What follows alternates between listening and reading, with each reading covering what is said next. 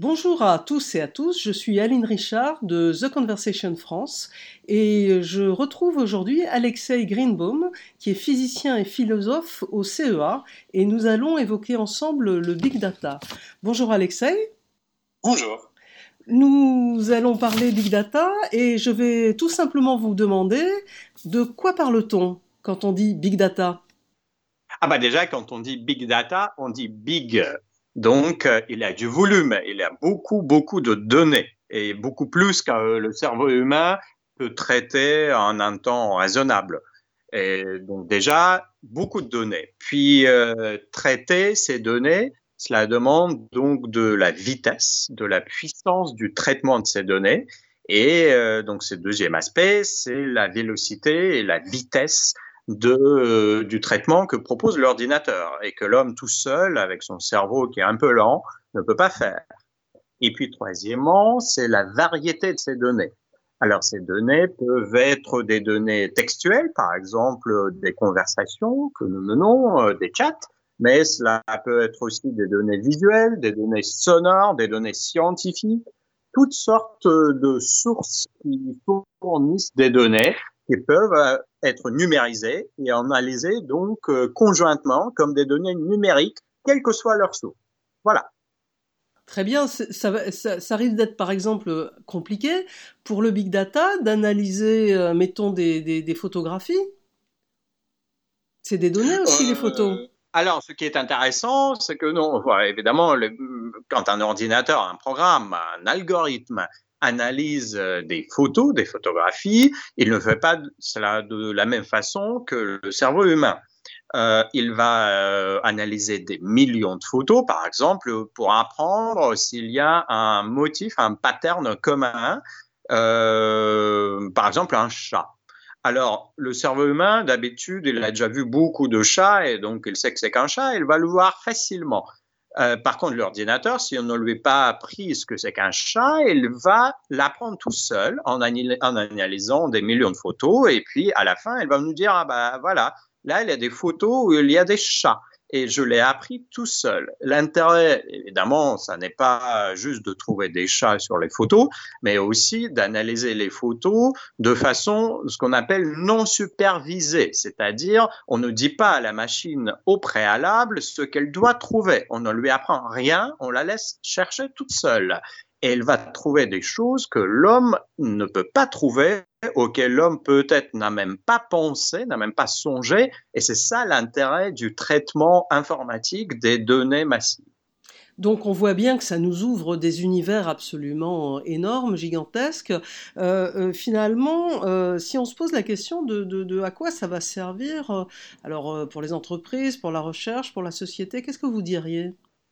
Ah bah déjà, euh, dans ces données massives, dans ces big data, il y a, euh, pour utiliser un mot un peu scientifique, des corrélations, c'est-à-dire des liens, des dépendances euh, un peu cachées, voilées, dont l'homme n'est pas conscient, qu'il faut chercher et euh, comme j'ai déjà dit, l'homme ne peut pas les trouver, le cerveau humain n'est pas suffisamment puissant pour analyser ces massifs de données, et donc l'homme tout seul ne les trouve pas.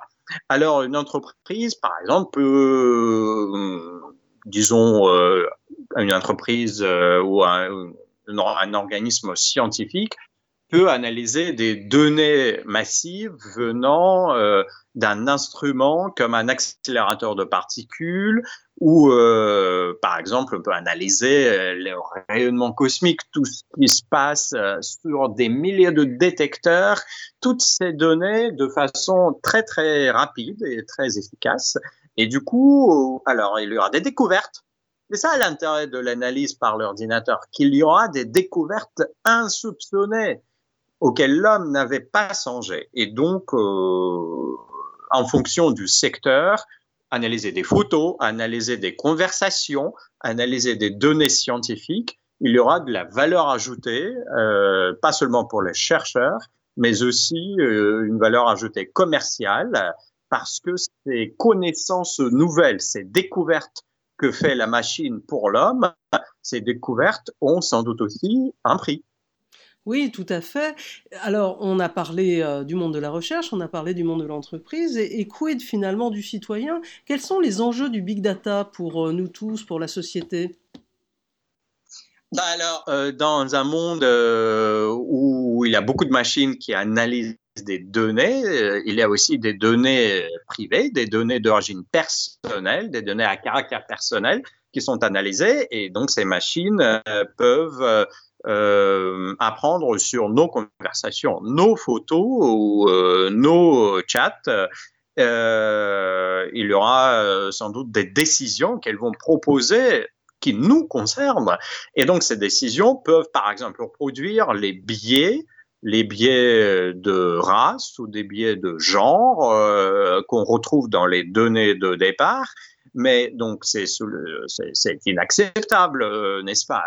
Donc, il faudrait que ces biais soient réduits. Il faudrait que la décision de la machine puisse être tracée, que ses causes puissent être euh, mises au jour et puis que cette décision puisse être expliquée, comprise ou interprétée par l'utilisateur. Exemple, imaginez une machine, un algorithme qui analyse les données d'un scan médical.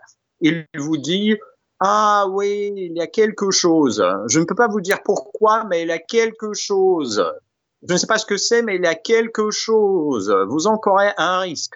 Bon, ça n'est pas, ça n'est pas très intéressant. Qu'est-ce qu'il y a finalement? Est-ce qu'il peut nous dire euh, un peu plus sur ce qu'il y a Et donc, cet impératif d'explicabilité, le pouvoir, le pouvoir d'interpréter ces corrélations que trouve la machine est très important du point de vue de, de l'utilisateur. Et donc, toutes ces questions récemment ont été discutées dans un avis publié par un comité d'éthique dont je fais partie, la commission de réflexion sur l'éthique de la recherche de l'Alliance Alisten qui s'appelle CERNA.